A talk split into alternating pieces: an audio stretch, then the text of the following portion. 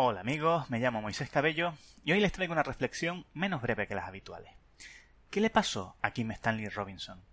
Para quienes no lo conozcan, decir que Robinson es un veterano y popular escritor de ciencia ficción en su rama dura, aunque él mismo odia esa etiqueta.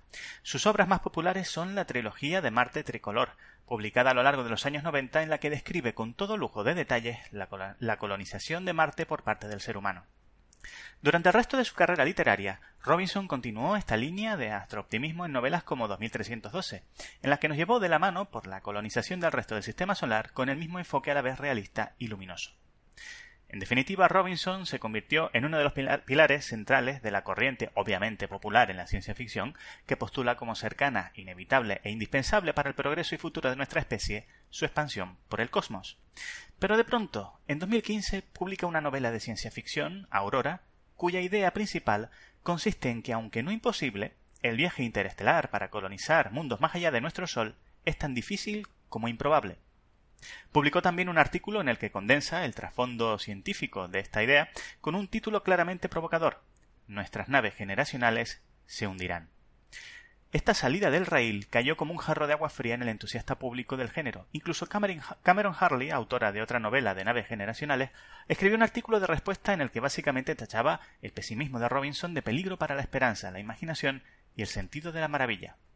Y aquí nos topamos con la pregunta con la que ha abierto el vídeo. ¿Qué le pasó a Kim Stanley Robinson?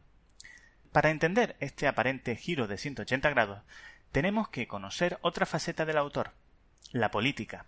Robinson es abiertamente crítico con el capitalismo. Afirma que la civilización está fuera de control y que el sistema económico que la sostiene está drenando los recursos del único hábitat posible hoy por hoy para la humanidad, el planeta Tierra. Sin ir más lejos, el cambio climático protagoniza varias de sus últimas novelas. Esta visión política no es nueva.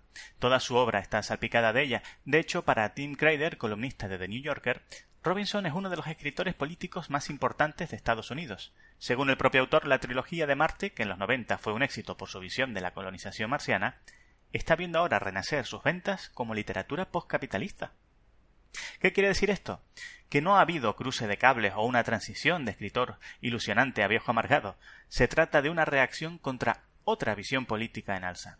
Una que predica que la Tierra es un mundo desechable, que no hay que caer en la desazón por desintegrar sus recursos, eh, porque la ciencia y la tecnología siempre estarán ahí para salvar el día, y que si tan negro puede pintar el futuro, pues razón de más para pisar el acelerador y largarnos, y largarnos de aquí cuanto antes.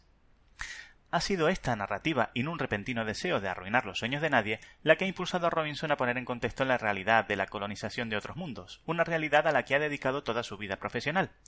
Es difícil pensar en él como un autor pesimista, siendo de los pocos novelistas vivos y de éxito de ciencia ficción que cultiva la utopía en lugar de la distopía. Para este autor el optimismo no es opcional, pues de lo contrario estaríamos poniendo la pierna encima a nuestros descendientes. De hecho, no esconde su desagrado por géneros que, según él, se regodean en el pesimismo, como el cyberpunk, al cual considera el equivalente literario del dogma neoliberal de que no hay alternativa posible. Para Robinson, la humanidad puede tener un futuro brillante, pero a medio plazo no pasará por las estrellas.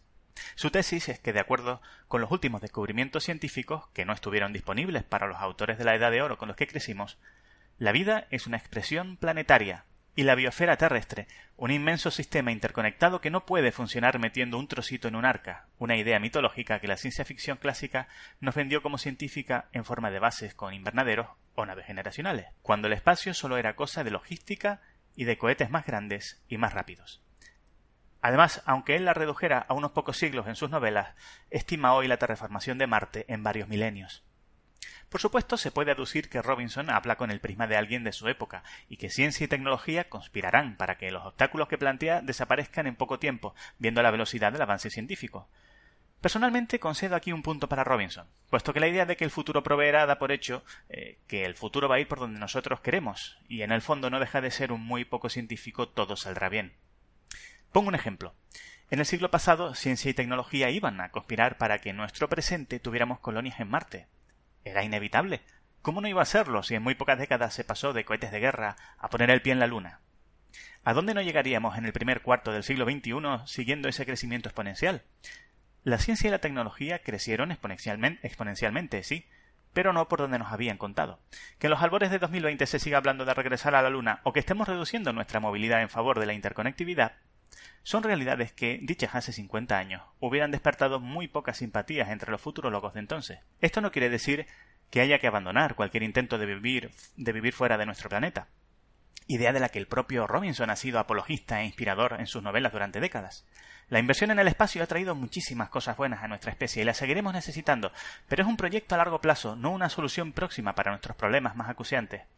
La respuesta al cambio climático no está en dejar la Tierra atrás. Dicho en plata, si en los próximos mil o dos mil años no podemos contar con nuestra biosfera, no habrá planeta de repuesto. En algún momento el futuro podrá pasar por el espacio, pero para llegar a ese futuro necesitamos a la Tierra y la necesitamos con buena salud. Eso es todo. Un saludo y hasta la próxima reflexión. Este podcast forma parte de la red de sospechosos habituales. Pueden encontrarla en la dirección bit.ly barra sospechosos habituales.